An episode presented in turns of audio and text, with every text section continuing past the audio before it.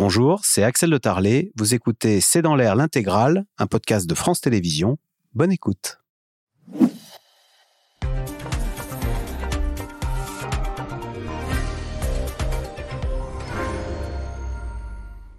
Bonsoir à toutes et à tous. Cocaïne, virginité, dispute avec son frère. Le prince Harry fait scandale avec la publication de ses mémoires dans laquelle il éreinte la famille royale tout en disant vouloir renouer avec son père et avec son frère.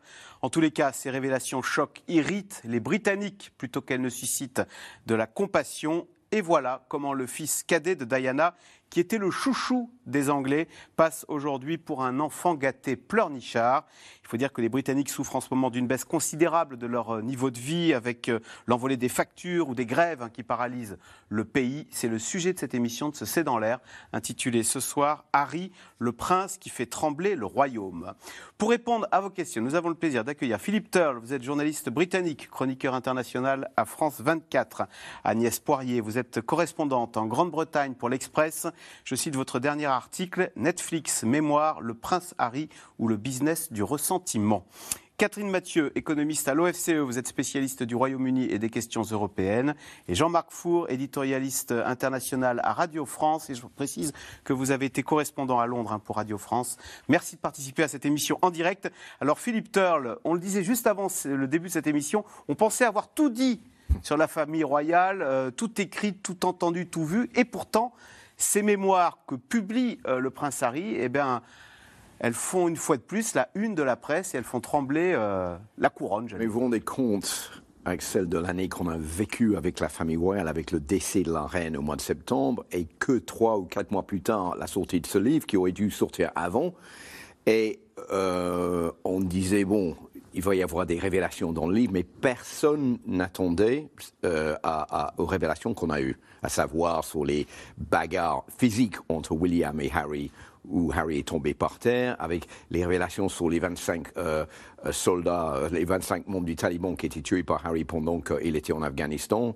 Les révélations sur la perte de sa virginité, sont même qu'on va apprendre dans ce livre s'il est circoncis ou pas. Enfin, c'est des révélations. Qu'est-ce qui vous a le plus étonné parmi tout ce que vous avez, Alors, ce qui a été dit Il y a deux choses. La première, c'est il y a des révélations et des revendications. C'est deux choses différentes. Euh, euh, les révélations sur. Euh, ce qui m'a plus choqué, c'est les 25 personnes tuées en Afghanistan, qui sont décrites par Harry comme des pièces d'un jeu d'échecs.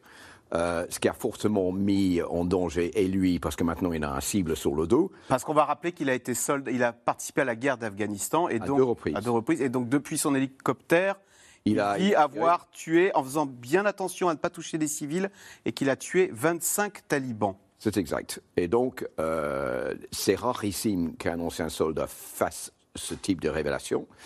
Et euh, en même temps, euh, il met en danger, comme je viens de dire, lui-même avec un cible sur le dos. Et, Il s'est mis en danger en faisant. Bah, si vous regardez les réseaux sociaux, il y a des appels à, ce qu'il soit tué. Et même le Taliban a, demandé à ce qu'il paraisse devant euh, le corps international euh, euh, des, droits de l'homme pour crimes de guerre. Donc, il, il s'est mis en danger. Il s'est mis en danger, et lui, et la famille royale, et encore les forces britanniques qui disent, mais nous, on n'instruit pas les, les soldats à voir l'ennemi comme des pièces d'un jeu on, les instruit à voir l'ennemi comme des êtres humains.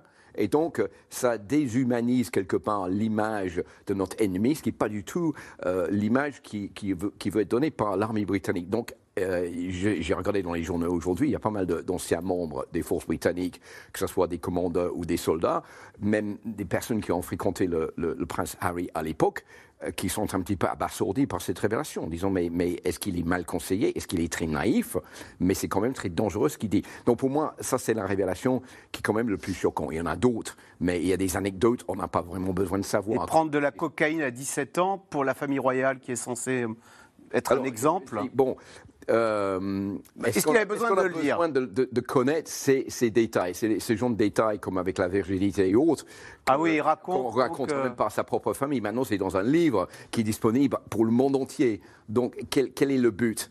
Euh, là, je suis un petit peu perplexe sur, sur ce mélange d'informations dans ce livre. Il déballe tout, donc pour moi, ça, ça montre sur le fond quelqu'un qui est très perturbé, quelqu'un qui est très énervé, très remonté contre la famille royale. Mais pour quelle raison exacte Là, je n'ai pas encore le- le- la réponse à cette question. Catherine Mathieu, il déballe tout parce que ça rapporte, c'est le Sun hein, qui dit le prince Harry a jeté sa propre famille sous un bus pour des millions de dollars. La sortie de ce livre, euh, bah, il faut des révélations croustillantes sur la perte de sa virginité pour que ça se vende. Il faut vendre. Euh, Très probablement, hein, parce qu'on on peut rappeler, on a tous en tête l'image du prince Harry euh, suivant le cercueil de, de sa mère. Et depuis, euh, c'était le chouchou, effectivement, de la presse, euh, en disant, bon, prince Harry, qui s'est trouvé euh, sans avoir perdu sa mère à l'âge de 12 ans, Ceci donc lui très difficile. Là, en fait, on a vraiment l'impression dans les extraits que nous donne la presse que Harry déballe tout, effectivement, tout ce qui ne va pas dans sa vie personnelle depuis de, nombreuses années. Mais ça, c'est la première partie euh, dont parlait Philippe, et la deuxième partie, effectivement, très probablement, ce livre va beaucoup se vendre, hein, parce que quand on voit toutes les couvertures de la presse euh, européenne et américaine depuis euh, deux jours sur ce Ça sujet-là. intéresse les Américains aussi. On peut supposer, mais oui, parce qu'évidemment, comme, l'épouse de Harry est américaine, Ah. qu'elle est, euh, qu'il y a eu toutes ces euh, accusations de racisme hein, données par Meghan Merkel, l'épouse d'Harry, par rapport à la famille euh, britannique. Donc, et on voit d'ailleurs se dessiner dans, la presse des points de vue très différents. Du côté britannique, euh, comme Philippe, euh, vous le disiez à l'instant, on est très choqué par les révélations faites et par l'ouvrage publié par Harry. Et du côté américain, en fait, on est plutôt, on a de la compassion envers euh, Harry qui déballe tout ça. Donc très probablement, euh, pour répondre à votre question, Il faut y voir d'ailleurs une influence américaine dans ces révélations de grand déballage. On met tout sur la table, un peu comme Bill Clinton le faisait quand il nous a tout déballé euh, sur avec Monica. Là. Oui, je pense un peu. hein. Il faut bien voir que Harry a quitté la famille royale. Euh, s'est retrouvé parti aux États-Unis, vit maintenant dans une vie très américaine. Il y a eu le documentaire de Netflix qui probablement aussi va rapporter beaucoup d'argent au couple euh, Harry et Meghan. Le livre qui suit, euh, il a perdu Harry en, ses revenus royaux en quittant euh, la famille royale.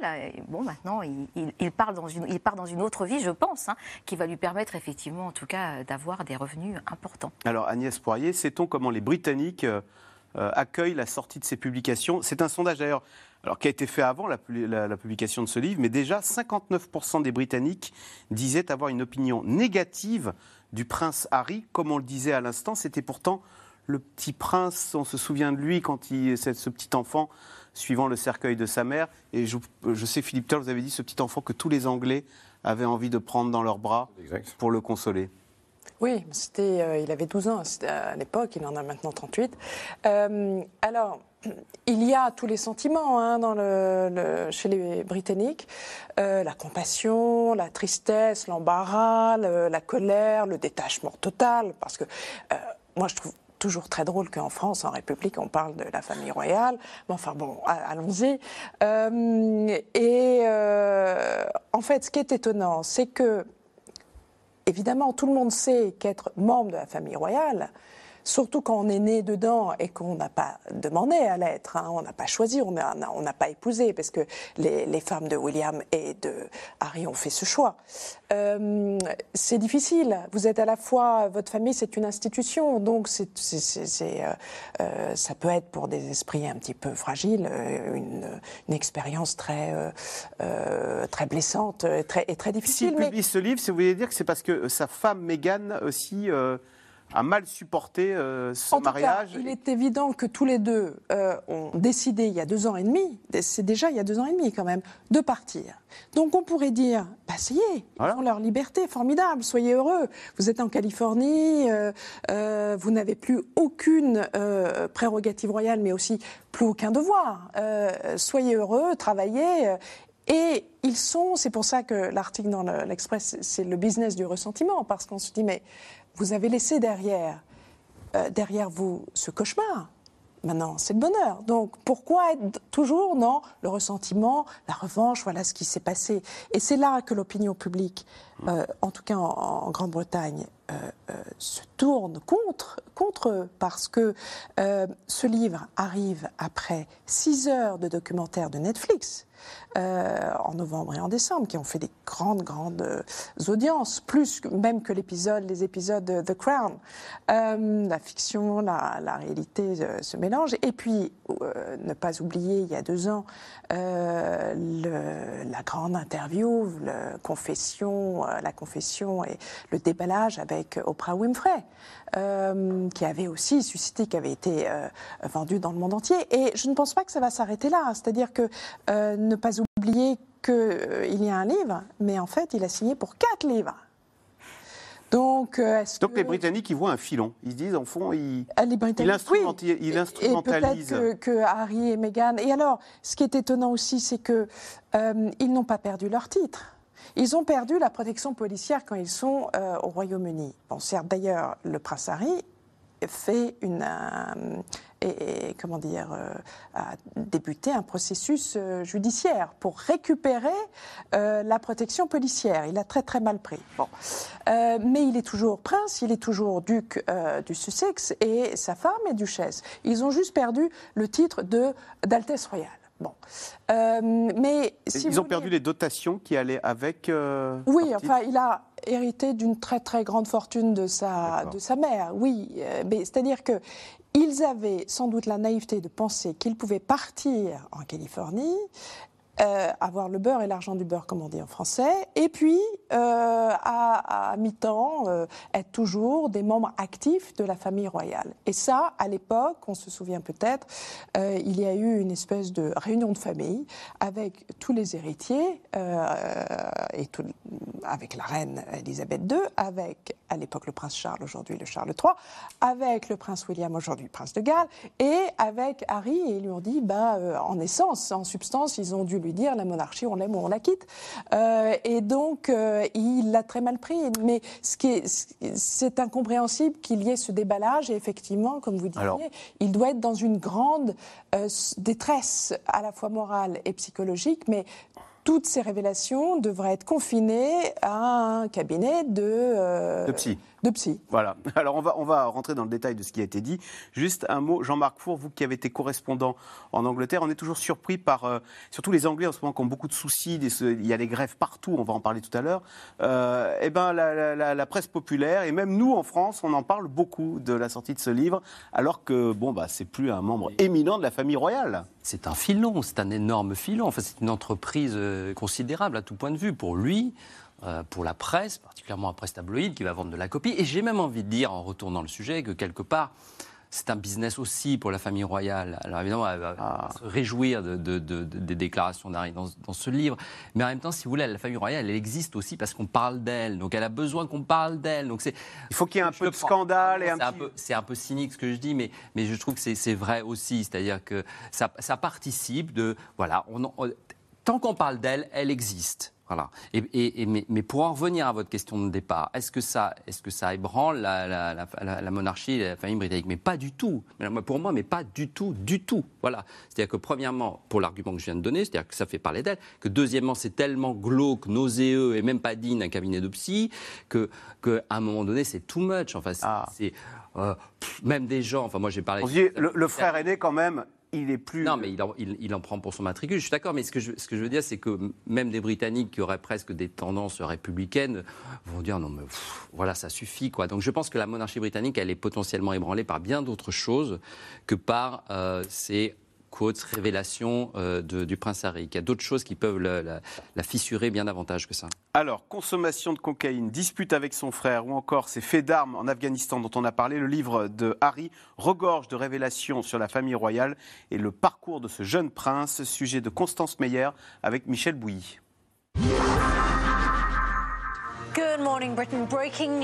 Ce matin, de nouvelles allégations incroyables du prince Harry. C'est définitivement le plus grand règlement de compte privé que je n'ai jamais entendu. Tout le Royaume-Uni en ébullition avant la parution d'un livre choc du prince Harry. Ses mémoires, intitulées Le suppléant, doivent paraître mardi, mais des révélations explosives ont déjà fuité dans la presse. Sur sa famille, Camilla, ou ses missions en Afghanistan, où il dévoile le nombre exact de personnes qu'il a tuées au combat. Mon nombre est de 25. Ce n'est pas un nombre qui me remplit de satisfaction, mais je n'en ai pas honte non plus. Des révélations sans filtre, les faces les plus sombres de son histoire mises sous le feu des projecteurs.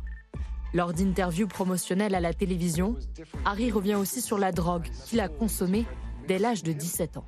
Il y a des affaires de drogue, de marijuana, de champignons hallucinogènes et de cocaïne. Les gens vont être surpris. C'est important de le reconnaître.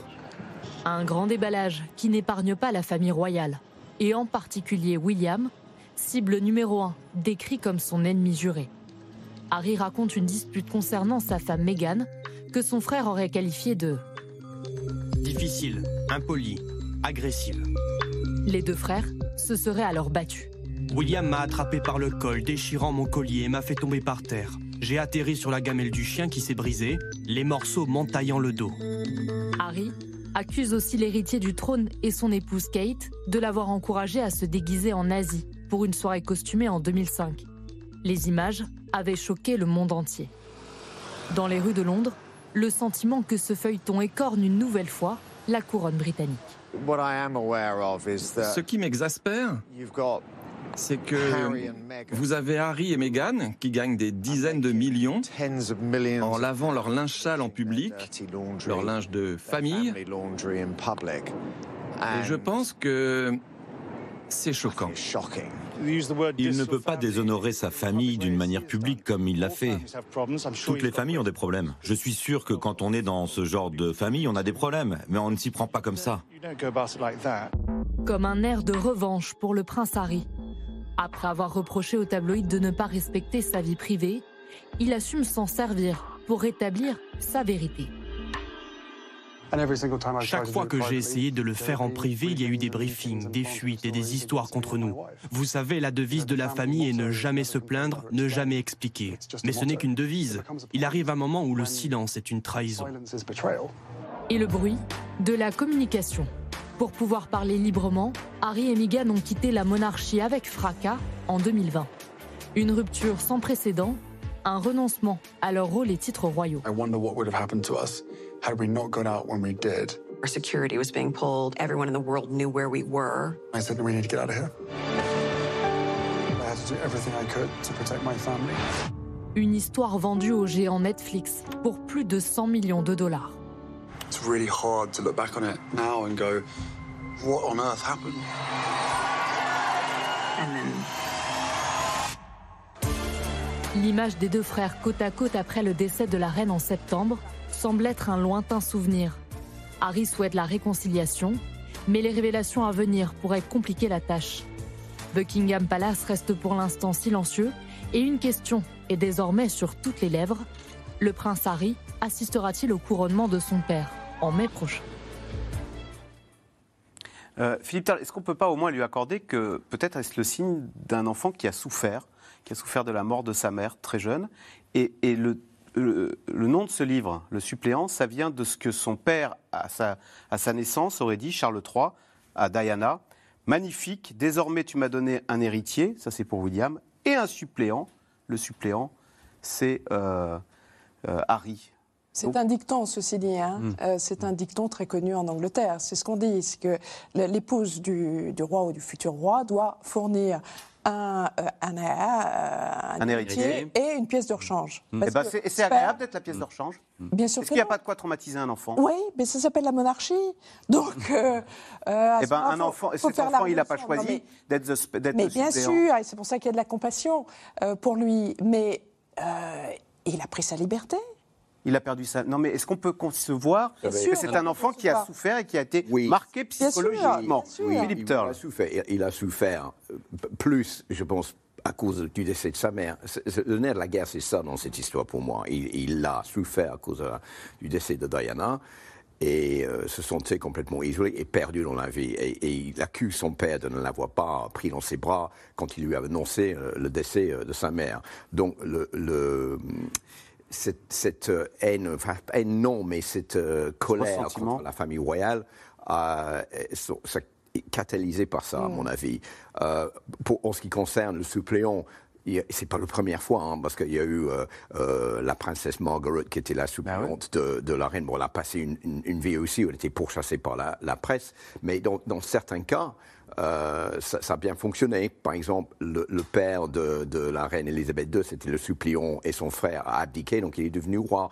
Euh, c'était la même chose pour Georges V, qui avait un frère aîné qui est décédé euh, euh, plus tôt dans la vie, donc lui il est devenu roi, c'était le suppléant.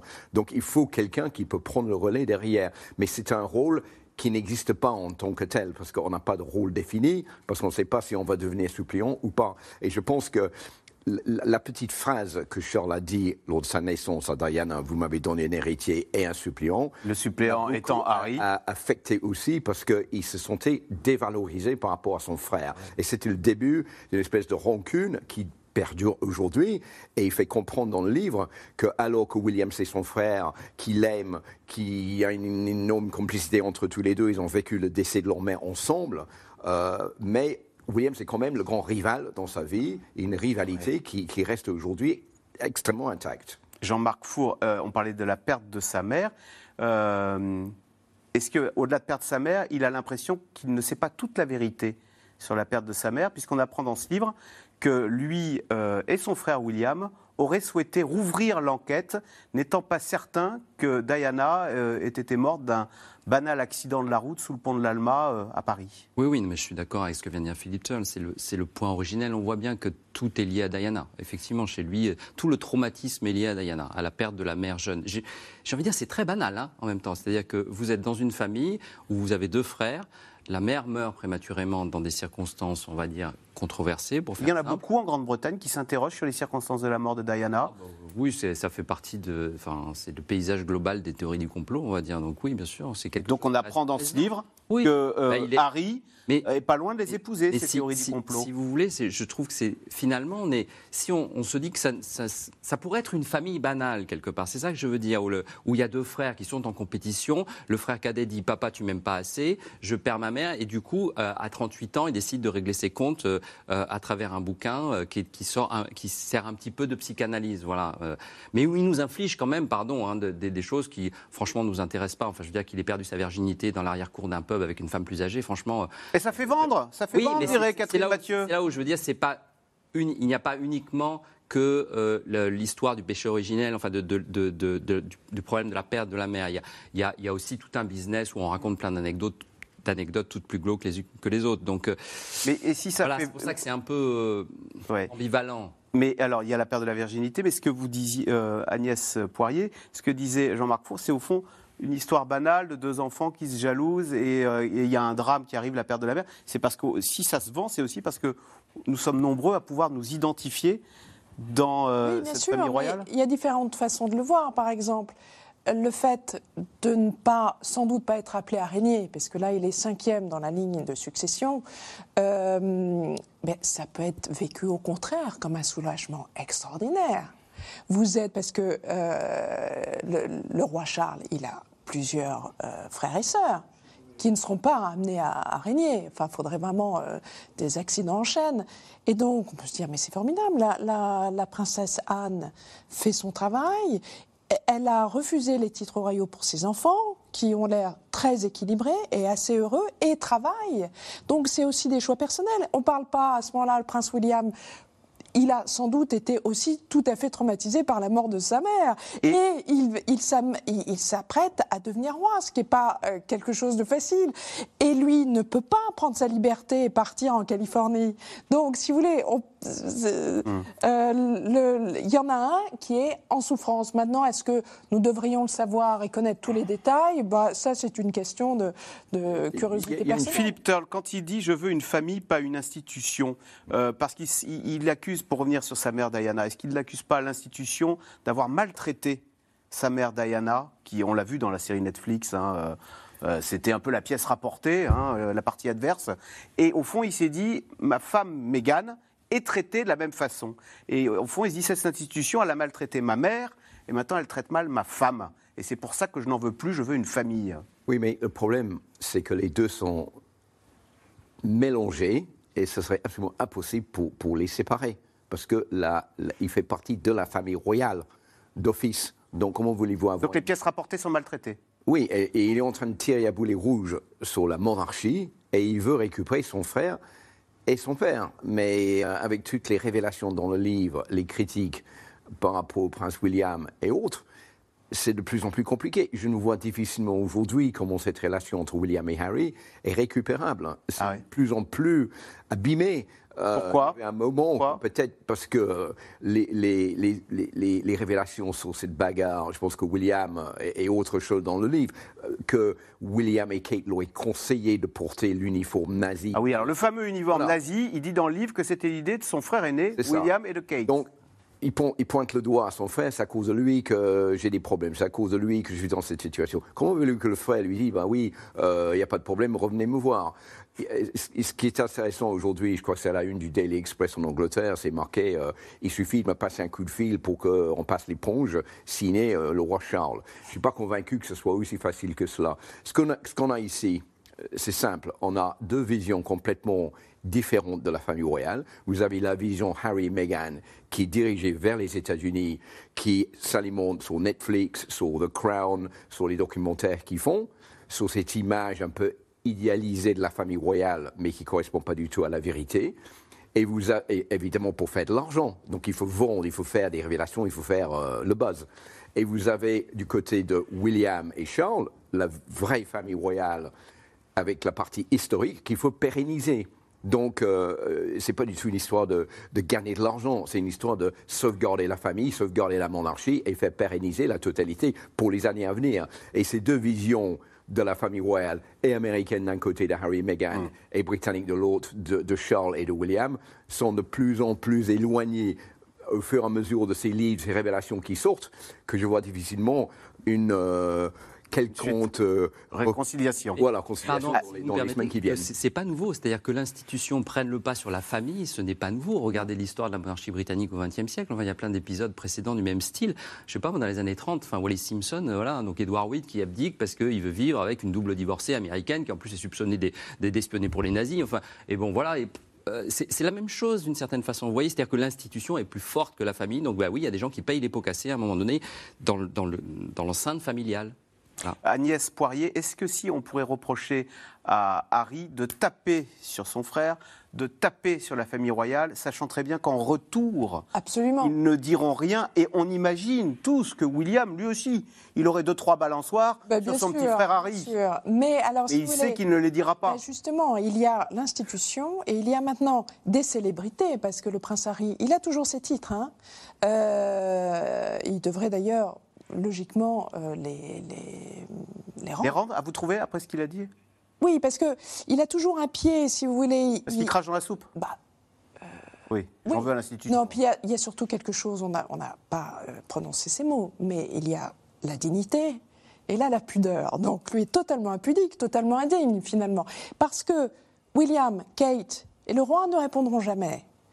Parce qu'ils représentent l'institution. Donc euh, nous ne connaîtrons jamais la vérité. Finalement, c'est leur version.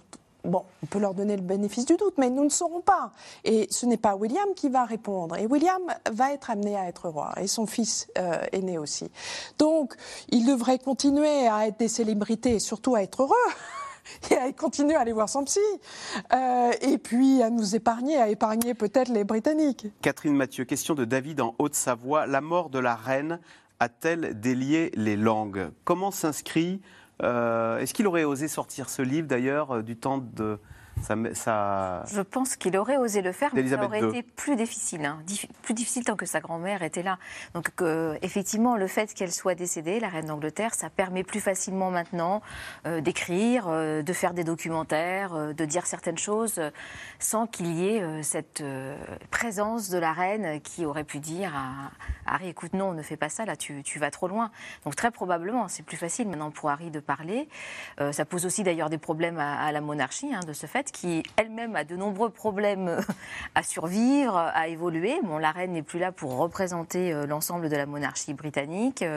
Euh, que va-t-il se passer? Un certain nombre de pays dans le monde commencent à dire qu'ils ne souhaitent plus que la reine soit le chef d'État de leur pays. hein. que le roi que le roi maintenant trois, voilà.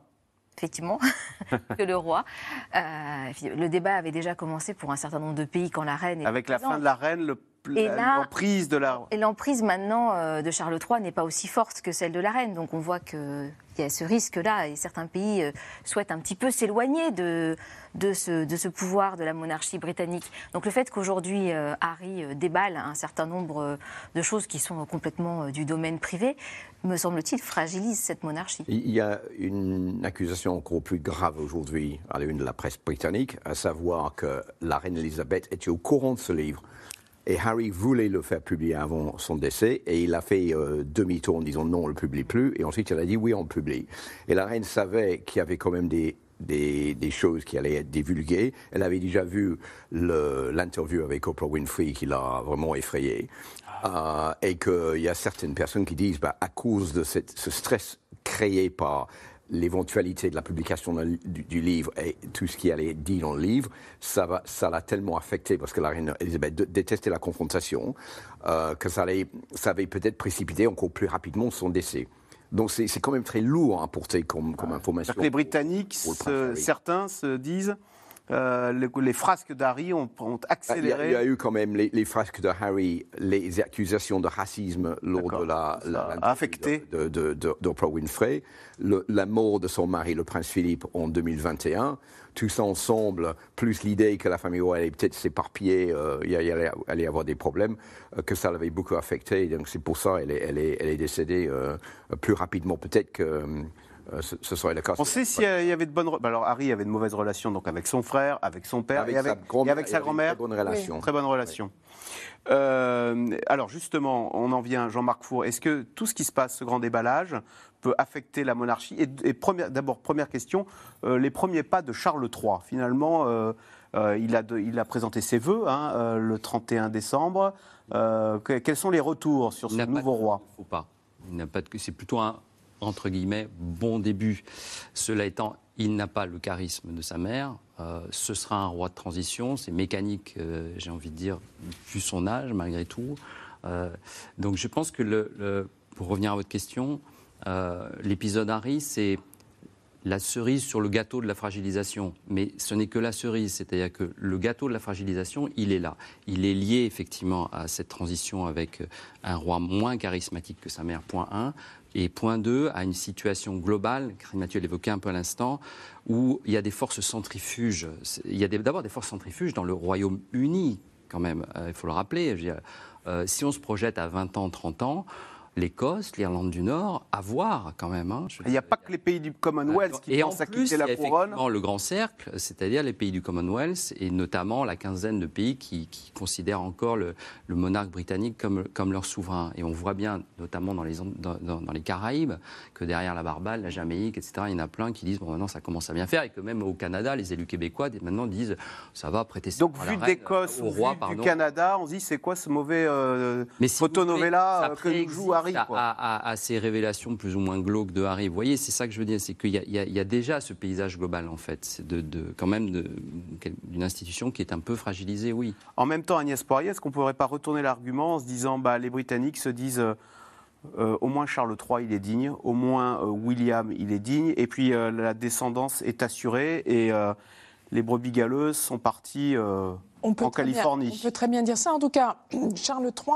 euh, pour le moment, c'est un sans faute. Et en plus, comme les attentes étaient assez basses, euh, non, mais il a un- ce qu'on appelle un bagage. C'est-à-dire que, euh, bon, il n'était pas très populaire. Il y a eu Diana, il y a eu Camilla, euh, il, y avait, il y avait ses prises de po- position qui, à l'époque, étaient euh, un petit peu euh, euh, originales, excentriques, qui aujourd'hui sont totalement au centre Écologique. écologique. Climat. Euh, climat, donc qui lui donne raison Le finalement. bio. Et puis maintenant, il a quand même une stature, c'est-à-dire que la maladresse qu'il avait euh, à la quarantaine, à la cinquantaine, aujourd'hui, c'est plutôt, il a quand même le, le poids de l'âge qui fait que. Il est bon euh, face à la caméra. et Voilà, il, est- il a fait ça depuis tellement longtemps, finalement, il est prêt. Voilà, c'est action, euh, c'est euh, euh, c'est sa scène. Bon.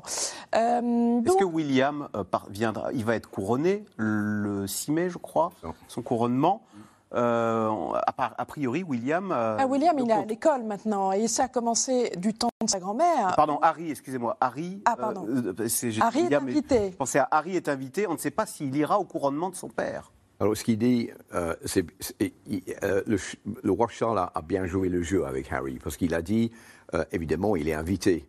Donc, Harry, s'il vient, il va contredire tout ce qu'il dit dans le livre pour, pour critiquer la famille royale. Ça veut dire qu'il revient quand même voir la famille royale. S'il ne vient pas, ça va être encore euh, plus une raison de le dire, ben voilà, il vient plus, euh, les, liens dans la famille sont rompus. Euh, donc c'est une position un peu plus fragilisée pour Harry. Mais ce que Harry dit, c'est, bon, j'ai une invitation, il y a beaucoup de choses qui, qui peuvent se passer d'ici le 6 mai prochain, mais j'attends de la famille royale qui vient me voir pour qu'on puisse avoir une explication sur tous les, les problèmes auxquels j'ai eu à faire face et pour lesquels je n'ai pas eu de réponse euh, de la part ni de mon frère ni de mon père. D'accord. Excusez-moi, je vous ai coupé, euh, Agnès, sur le, donc, euh, les premiers pas de Charles III. En tous les cas, on s'aperçoit quel déchirement au nom de cette institution. Voici un Charles III euh, qui a épousé une femme qu'il n'aimait pas et qui se retrouve maintenant fâché avec euh, son fils qui vit en Californie Oui. et qui publie des horreurs sur lui. Ou plutôt, c'est son fils, qui est- son fils qui est fâché avec son père, plutôt que le père qui est fâché avec son fils.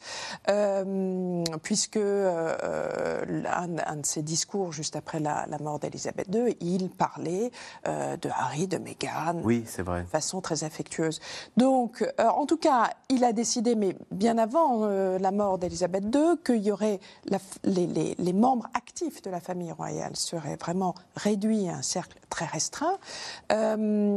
Et il a aussi décidé qu'il y aurait une réduction des moyens euh, que les contribuables en auraient vraiment pour leur argent. Bon, Euh, donc il y a de toute façon une évolution euh, de la famille royale, de leur travail.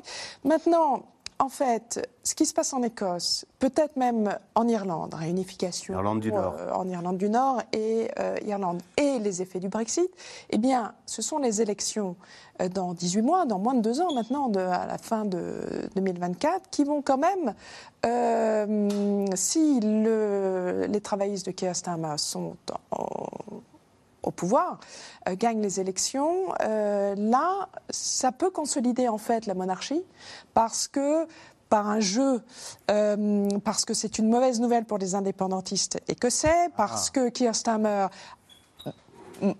compte, enfin, il a un grand projet de plus d'autonomie pour les régions Ah. et pour les nations, et donc couper l'herbe sous le pied de Nicola Sturgeon en Écosse. Des indépendantistes. Voilà. Et euh, même le Times, qui est le journal quotidien, enfin le quotidien euh, conservateur de référence, euh, cette semaine disait Nous savons que Keir Starmer est compétent. Leader travailliste. Nous savons qu'il est sérieux. Nous savons que c'est un patriote, qu'il aime. Il y a une expression en anglais qu'il aime son pays et son roi. Déjà. Que le Times dise ça. Donc, si Ils vous ont voulez. 25 points d'avance dans les sondages. hein, En sur les plus. conservateurs aujourd'hui. Donc, si vous voulez, ça peut aider en fait euh, la monarchie et le Royaume-Uni à euh, ne pas euh, se désunir davantage. Jean-Marc Fauder, justement, sur, alors, il y a les forces centrifuges qui font qu'un peut-être un jour l'Écosse ou l'Irlande du Nord, ou voire pourquoi pas le Pays de Galles, quitteront, enfin ne reconnaîtront plus la royauté. Est-ce qu'à l'intérieur de l'Angleterre, ce qu'on appelle les républicains, ceux qui disent il y en a assez de cette monarchie, on va faire comme les Français, on va, on va pas couper la tête, mais on ne veut plus de monarchie, que, que, que pèse-t-il et est-ce qu'ils grandissent Non, c'est ça, ça reste, marginal. ça reste marginal. Enfin, je parle sous, sous le contrôle des autres interlocuteurs Oh, ici c'est présents. mais- anecdotique. Mais, c'est c'est 15-20% peut-être de la population. 15-20%? Mais beaucoup moins, beaucoup moins. et- non, mais c'est pour ça que je vous donne un paysage euh, optimiste pour un républicain. Non, et puis ça, surtout, ça ne bouge pas. C'est-à-dire que c'est pas, D'accord. c'est pas quelque chose qui évolue. euh, C'est euh, non. c'est- Alors, on en a parlé à l'instant, ce livre sort dans un contexte de crise économique euh, au Royaume-Uni avec une inflation à deux chiffres, des pénuries de main-d'œuvre, des grèves à répétition. Face à tous ces désordres, beaucoup accusent le Brexit et figurez-vous que certains regrettent même d'avoir voté pour la sortie de l'Union européenne, sujet de Laszlo Gelabert avec Benoît Thébault. Dans le comté de Cheshire, Simon Sparrow est un chef d'entreprise déçu du Brexit. À la suite de lourdes pertes financières, il a dû vendre certaines parts de son affaire. Je me sens trahi et abandonné par un gouvernement qui a promis beaucoup, mais n'a rien fait. Jusqu'alors, il pouvait facilement envoyer du cheddar à des clients de l'Union européenne. Mais à cause du Brexit, chaque fromage expédié doit détenir un certificat délivré par les autorités sanitaires. Ce qui lui coûte beaucoup d'argent. Personne ne peut payer 180 livres en plus de toute la paperasse administrative qu'il faut faire. Comme lui, ils sont de plus en plus à regretter ce Brexit. Ce phénomène a même un mot, le Brexit, contraction de Brexit et regret, expression très utilisée dans les médias. Selon un sondage, 65% des Britanniques souhaiteraient même organiser un nouveau référendum. Je ne pense pas que ça ait marché comme nous aurions voulu que ça marche. Mais on voulait vraiment redevenir nous-mêmes.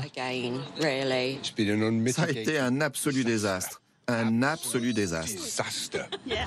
Un souhait d'autant plus fort que la Grande-Bretagne est plongée en pleine crise. L'inflation bat des records, 10,7% en novembre. Et dans la rue, la colère sociale gronde. Depuis plusieurs mois, mobilisation historique des postiers qui réclament des hausses de salaire. Je dois me battre tout le temps, je dois chauffer ma maison, nourrir mes enfants, et j'essaye juste de vivre tous les jours comme une personne normale devrait pouvoir le faire. Même revendication dans les transports où les grèves ont perturbé les fêtes de fin d'année. Mais le secteur le plus touché est celui de la santé. Infirmiers, ambulanciers, les salariés du NHS, le service public de santé britannique, réclament eux aussi une revalorisation de salaire. Le mouvement social est inédit. Les ambulanciers, les travailleurs du NHS ne peuvent plus payer leurs factures, leur crédit immobilier, leur loyer ou encore la garde de leurs enfants. C'est absolument inacceptable. En pleine reprise de Covid-19, les hôpitaux craquent. Les couloirs sont surchargés. Selon une récente étude publiée par The Guardian, le Brexit aurait même aggravé la pénurie de personnel soignant avec 400 médecins en moins. Loin des engagements de Bojo lorsqu'il promettait de verser 350 millions de livres à la NHS plutôt qu'à Bruxelles. Une promesse affichée en grand sur son bus de campagne. C'est l'opportunité d'une seule vie qui ne se répétera jamais. Reprendre le contrôle de notre pays.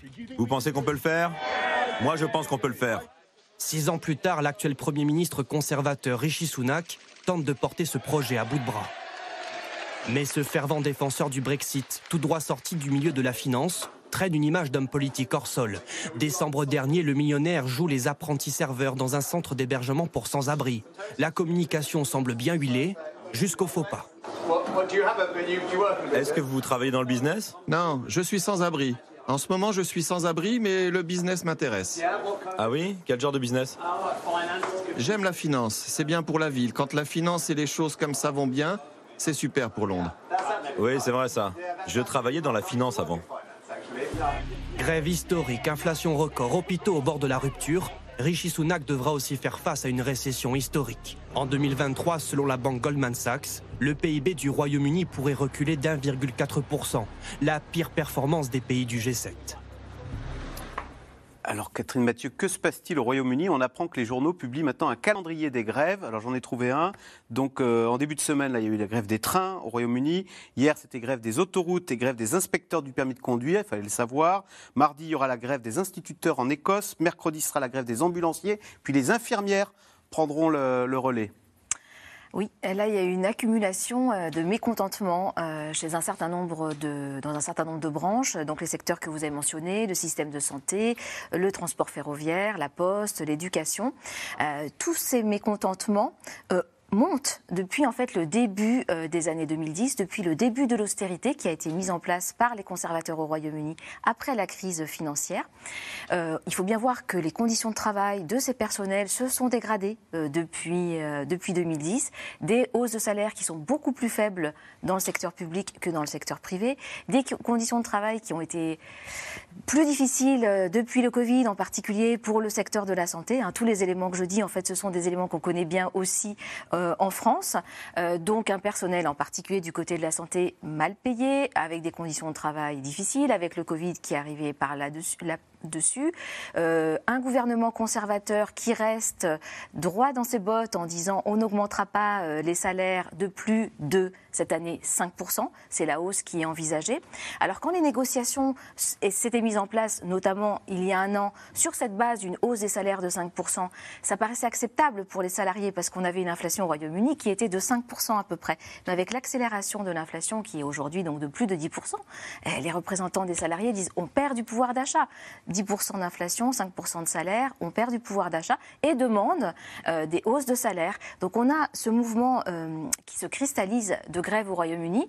Euh, pour moi, c'est un peu surprenant que les syndicats n'aient pas réagi plus tôt, en fait. hein. Vraiment, pour moi, les, difficultés remontent bien avant le Brexit, remontent au début des années 2010. Mais il faut dire qu'il est difficile de faire grève aujourd'hui au Royaume-Uni. Enfin, il est difficile depuis que Margaret Thatcher a bien durci les conditions de possibilité de, de faire la grève. C'est pour cela d'ailleurs qu'il y a des calendriers, hein, parce que les, les, les grèves doivent être annoncées suffisamment à l'avance pour que les Britanniques puissent Mhm. s'organiser.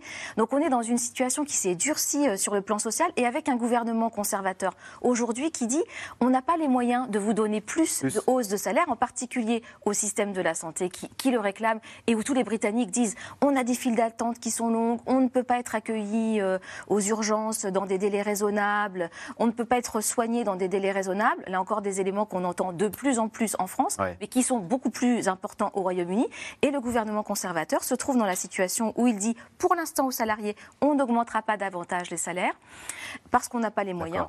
Et euh, la situation est bloquée. Agnès Poirier, c'est Le Monde qui titre Les syndicats redécouvrent leur pouvoir de négociation. Est-ce que ce qui a changé au Royaume-Uni, c'est qu'il y a des pénuries maintenant? Avant, il y avait des chauffeurs polonais, il y avait dans les, hôpitaux, euh, on se souvient que Boris Johnson avait été soigné par un, un infirmier portugais. Bah, tous ces gens-là, ils ne sont plus en Grande-Bretagne. Et donc, ces pénuries de main-d'œuvre fait que les syndicats, les salariés, bah, sont en, en, en pouvoir de, de, de- en- en- ont un rapport de force qu'ils n'avaient pas avant le Brexit.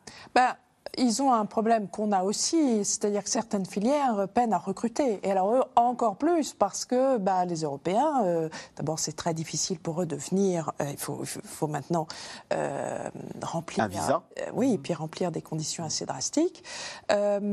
Alors... C'est en partie compensé par, euh, par exemple, euh, euh, des Indiens enfin des, et des Pakistanais qui, peut- qui ont toujours une filière plus, plus facile Il pour n'y a plus en- d'infirmières polonaises, il y a des infirmières Ouais, pakistanaises. il y en avait déjà avant, mais disons qu'il y a des filières, plus même les Australiens, mais ça c'est avec le Commonwealth, Commonwealth. Qui, ont, qui ont des, des, euh, Des accès privilégiés. voilà, des accès privilégiés, mais c'est vrai que c'était très utile avant, surtout quand l'économie se contractait euh, ou, ou, euh, au contraire engageait beaucoup de manœuvres. Être dans l'Union européenne, c'était formidable parce que tout d'un coup, on pouvait venir pour, six mois, puis repartir, etc. Et ils n'ont plus cette flexibilité finalement. Euh, donc ça, il y a beaucoup de facteurs aggravants dans la santé, mais c'est pas, si vous voulez, c'est aussi 12 ans. C'est vrai que ça a commencé avec les politiques euh, d'austérité. Il y a eu la Covid, alors qui a quand même mis à mal beaucoup le, le Mm, mm. système de santé et, euh, et du coup des files d'attente que nous n'avons pas en France. Mais la Covid, ils, ils n'ont- ils n'ont, euh, les, les gens qui euh, faisaient des chimiothérapies, etc., ça s'est arrêté. Euh, et il- les, les temps d'attente sont entre 1 et 2 ans pour voir un neurologue.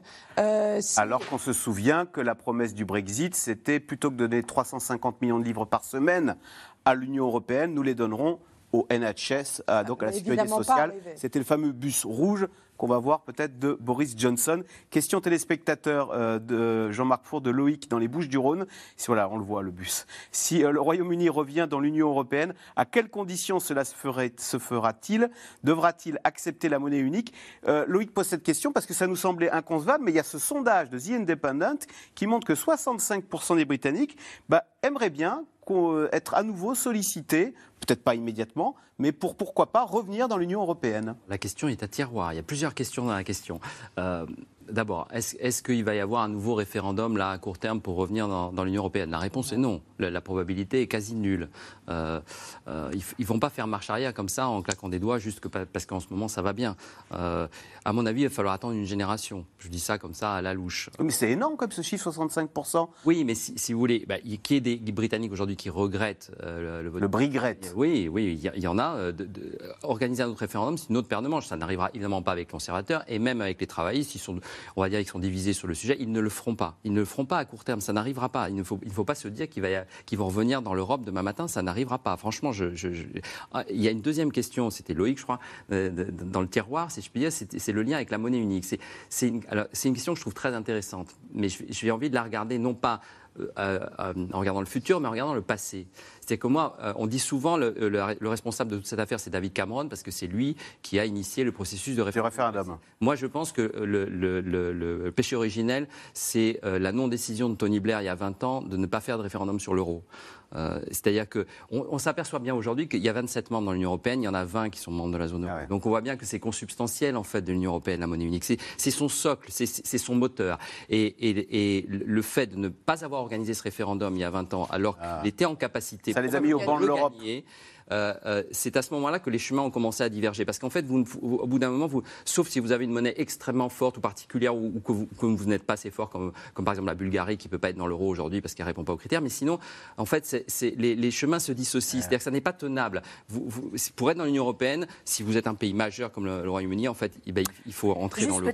Non, alors vraiment. Voilà. Juste pour alors, les... unique, ils n'auraient pas le choix parce que les pays européens, une fois qu'avec les critères de Maastricht, on a dit euh, qu'on a accepté que le Royaume-Uni et le Danemark puissent ne pas entrer dans la monnaie unique. Ensuite, il a été dit que ce ne serait plus possible. Voilà. Alors, les taux, donc les Anglais ont leur propre monnaie, ça veut dire qu'ils ont leur propre taux d'intérêt, leur propre taux d'intérêt qui ont augmenté, d'ailleurs plus chez eux que chez nous. Eh bien, alors la conséquence est plus grave au Royaume-Uni parce que nombre de ménages s'endettent à taux variable, ce qui fait que certains Britanniques qui ont emprunté pour acheter leur maison se retrouvent étranglés aujourd'hui par euh, les remboursements d'emprunts. C'est un sujet de Juliette Vallon avec Arnaud Fora et Nicolas Baudry-Dasson.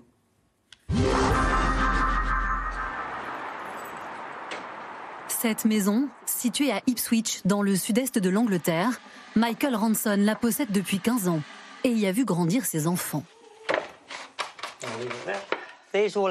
Ça, c'était les jours heureux, quand nos enfants étaient petits, bébés, et qu'on partait en vacances. À l'époque, il avait contracté un crédit immobilier à taux variable, directement indexé sur le taux d'intérêt de la Banque d'Angleterre. Mhm. Avec la crise, celui-ci est passé de 0,1 à 3% en un an. 118 euros de plus à payer par mois pour Michael, le coup de grâce, alors que les factures s'accumulent déjà en gaz et en électricité. Donc ce qu'on fait quand on rentre à la maison, c'est qu'on met la cheminée électrique en marche. On laisse allumer pendant une heure seulement. Ensuite, on éteint et on s'assoit sur le canapé. En se couvrant avec un plaid, comme ça. Moi, je dis au gouvernement, venez voir notre situation et échangez avec nous. On ne s'est jamais retrouvé dans cette position où il faut faire les fonds de tiroir pour trouver le moindre sou. Ça nous fout le bourdon.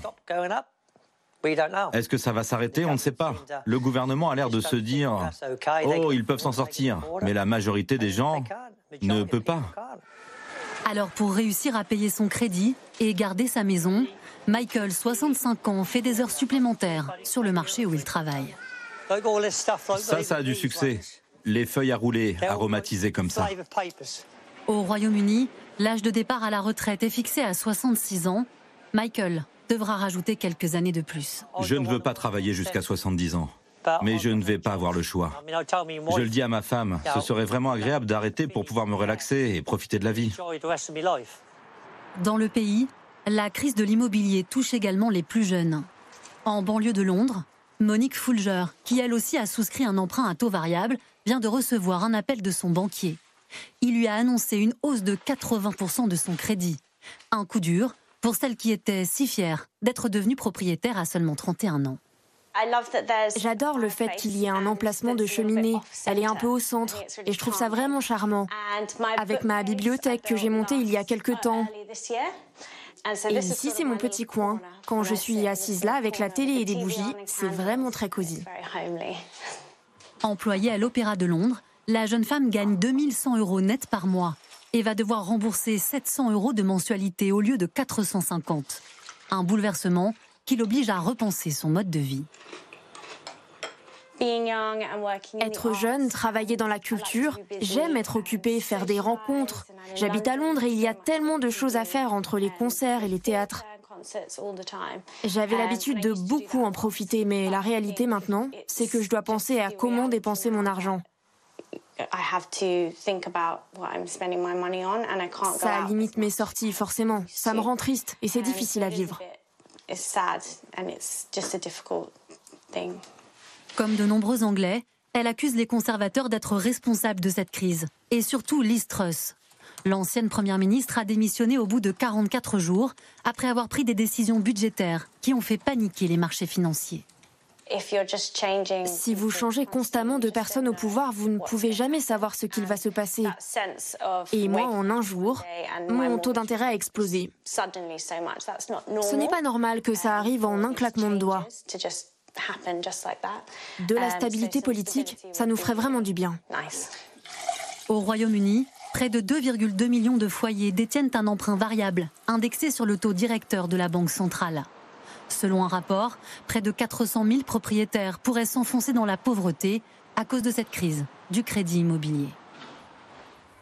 Ah oui, Agnès Poirier, c'est terrible parce qu'on voit que donc, euh, la politique de l'Istrus fait monter les taux d'intérêt et immédiatement, cette jeune femme qui est endettée à taux variable voit sa facture plus 80%. Et on, parle d'une facture d'un remboursement ah, d'emprunt, il y a eu, 1000 euros. un impact Mm. Euh, mais le, jour même, quand les marchés ont commencé à se dire mais quels sont ces plans économiques, puisque elle annonçait euh, des baisses drastiques d'impôts et aussi des dépenses publiques. Non financées, sans chiffrer quoi que ce soit et sans l'avis euh, du bureau indépendant de responsabilité budgétaire. Il faut savoir Et les marchés ont paniqué et donc tout d'un coup euh, les taux ont monté et c'est automatique pour euh, les gens qui ont des crédits immobiliers à taux variable. Donc Jean-Marc Four, c'est ça le libéralisme, c'est tout est à taux variable, ah les factures d'énergie ah sont à taux variable, les emprunts sont à taux variable. Il y a le côté le pile et il y a le côté face, hein. c'est-à-dire que vous entrez dans une banque au Royaume-Uni, je, voudrais emprunter et on vous dit ah ben monsieur d'accord, asseyez-vous ici, voilà, vous entrez dans une banque en France, vous dites vous, je voulais, voulais emprunter, on vous dit quel est le pédigré de votre arrière-grand-mère. Donc euh, évidemment, ça c'est le côté pile, mais le côté face, c'est qu'effectivement par exemple c'est à taux variable, donc dès que ça bouge et, et quand vous avez euh, quelqu'un au pouvoir comme Listrus qui fait n'importe quoi, pardonnez-moi le raccourci, mais enfin c'est quand même ça, ce qui n'est pas le cas de Rishi Sunak qui a au moins les yeux en face des trous, eh ben, la conséquence c'est qu'effectivement, hop, ça s'envole. Et là, vous vous retrouvez, c'est juste impossible à gérer. Voilà. Juste pour, terminer sur ça, beaucoup de gens me posent la question, mais pourquoi vous ne prenez pas un, emprunt à taux fixe? Ça existe en Angleterre. Ça existe, oui, Le problème, c'est que c'est un taux fixe pour une durée déterminée. Deux ans, trois ans, quatre ans. Et après cinq ans, il faut réévaluer ah. le taux de crédit, et là, vous allez payer beaucoup plus cher votre crédit. Ah. Donc, c'est comme les factures des boulangers. C'est fixe, puis après... En France, on a un taux fixe pendant 20 ans, 25 ans. En Angleterre, pas du tout. Et puis l'évolution des taux d'intérêt, elle est plutôt à la hausse. Hein. Au Royaume-Uni, euh, comme dans les grands pays, on, quitte une période de taux d'intérêt très faible avec des taux d'intérêt qui étaient pratiquement nuls et on va vers des taux d'intérêt qui vont, enfin, qui vont continuer à augmenter. Donc 3,5% aujourd'hui pour le taux directeur de la Banque d'Angleterre, peut-être 5% dans quelques mois. Donc pour les Britanniques, effectivement, ça annonce euh, des euh, coûts de l'endettement plus élevés, on, on et pour ceux qui, sont empruntés, qui ont emprunté il y a 4-5 ans, boum Exactement. 5 000 euros de plus par an pour les crédits en moyenne pour les, maisons. Donc il n'y a pas que les factures d'énergie qui augmentent, il y a aussi les mensualités pour payer sa maison. Effectivement, sachant que les factures d'énergie, pour le coup, le gouvernement a pris une action pour stabiliser. Mais pour les taux d'intérêt, il ne pourra rien faire. Allez, tout de suite, on revient à vos questions. Justement, Catherine Mathieu, bah, vous venez d'en donner une. Quelles mesures fortes ont été prises par le nouveau Premier ministre britannique pour surmonter la crise économique? Au moins, il n'a pas effrayé les marchés comme l'Istrus déjà. Non, tout à fait. Il les a rassurés en mettant en place justement, en proposant un budget euh, qui annonçait le retour euh, du budget vers l'équilibre. Donc euh, des, à la fois des hausses d'impôts et aussi des baisses de recettes. Mais c'est un petit peu le maillon faible aujourd'hui de sa politique qu'on voit avec le financement du système de santé qui a besoin d'argent. Et là, où trouver cet argent Les infirmières demandent Exactement. 20% de hausse de salaire. Oui, pour rattraper toutes les pertes de pouvoir d'achat qu'elles ont eues depuis de nombreuses années. Donc c'est un peu, là c'est le maillon faible pour euh, Rishi Sunak. c'est le sujet lourd, hein, le NHS, le, système de santé. C'est enfin, vraiment le sujet, et puis il, n'arrivera pas à le Pire que chez nous. oui, parce qu'il y a 12 ans de sous-investissement. Ah, pire. non, c'est nettement pire. Le, nombre de lits euh, d'hôpitaux par habitant au Royaume-Uni, c'est deux fois moins qu'en France. C'est deux fois moins et, c'est 12 ans de sous-investissement. 12 ans de sous-investissement. Donc, quoi qu'il fasse, même, aujourd'hui, là, il, consulte les experts de la santé aujourd'hui, très bien.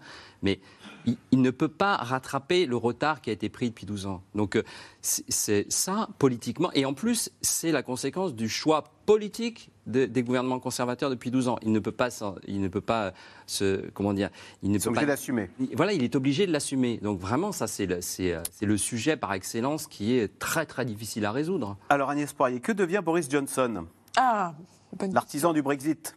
On aimerait tellement l'oublier. Euh, écoutez, alors lui, il, il, croit vraiment, de toute façon, il croit en sa destinée, il croit que quand, il était petit, il voulait être roi euh, du monde. Euh, il espère toujours revenir quand Rishi Sunak sera en difficulté. Ah euh, et avant que Keir Starmer arrive au pouvoir, puisque tous les sondages euh, montrent que ce sera sans doute le cas. C'est quand même dans 18 mois, donc beaucoup de choses peuvent, peuvent arriver.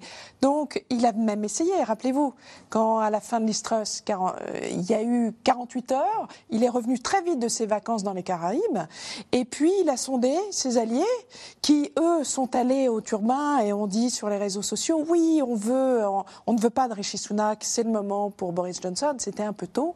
Euh, et puis à la dernière minute, il a laissé euh, tomber ses, amis politiques. Mais il, veut revenir, il essaiera peut-être. Et, pourtant, Philippe Tell, on ne se dit pas qu'on lui en veut à cause du, du, Brexit. Je reviens sur ce chiffre quand même qui est très fort 65% des Britanniques qui aimeraient qu'on leur repose la question sur l'appartenance à l'Union européenne. Je pense que Boris aimerait peut-être revenir mais c'est quelqu'un qui est assez paresseux sur les bourses. Euh, bon, l'occasion arrive, euh, d'ailleurs, il n'a rien fait pendant cette période, euh, quand il est revenu de ses vacances pour, pour prendre la place de Rishi Sunak. Il a dit oui, bah, je suis prêt à assumer le travail, mais, sans faire plus que cela. En attendant, il a été grassement payé pour les conférences partout. On dit qu'il a gagné plus d'un million d'euros de, à, faire des discours pour des sociétés. Euh, c'est beaucoup plus intéressant pour lui de continuer comme cela. Et je pense que l'envie du peuple britannique de, revoir Boris Johnson au 10 Downing Street n'y est pas pour le moment. Parce que les conservateurs sont au pouvoir depuis 13 ans. Il y a une fatigue générale par rapport à cette partie et tous ces, premiers ministres euh, euh, qui ont été au pouvoir depuis 13 ans. Donc je pense qu'il est temps de changer. Je pense que Boris Johnson n'est pas vraiment. Il n'a pas beaucoup de chance de, de revenir au pouvoir. Agnès Poirier, question d'Abdel. Harry et Meghan seront-ils invités pour le couronnement de Charles III Alors on a répondu, hein, ils seront invités. Euh, euh, juste sur euh, Meghan, du coup, est-ce que, comme bien souvent, on l'accuse d'avoir, enfin, on l'accuse encore plus au Royaume-Uni en disant mais le pauvre Harry est sous l'influence néfaste de son épouse, c'est elle la méchante. Bien souvent, on a envie d'accuser les femmes dans ces cas-là. Euh, Je dis ça avec un, tout un second degré. Mais elle, l'américaine, elle qui arrive avec ses fastes d'Hollywood, qui n'aurait pas les standards de la monarchie britannique, sans dignité. ceci dit, je me rappelle très bien quand Kate a rejoint la famille royale, au début on disait, mais c'est une arriviste, euh, elle vient de la petite bourgeoisie, euh, elle a forcément, elle a mis le, grappin sur William quand ils étaient étudiants tous les deux en, en Écosse. Bon, il y a toujours des suspicions par rapport aux euh, épouses qui ne font pas partie du sérail et qui épousent euh, un futur prince, et en l'occurrence un futur roi pour le prince William.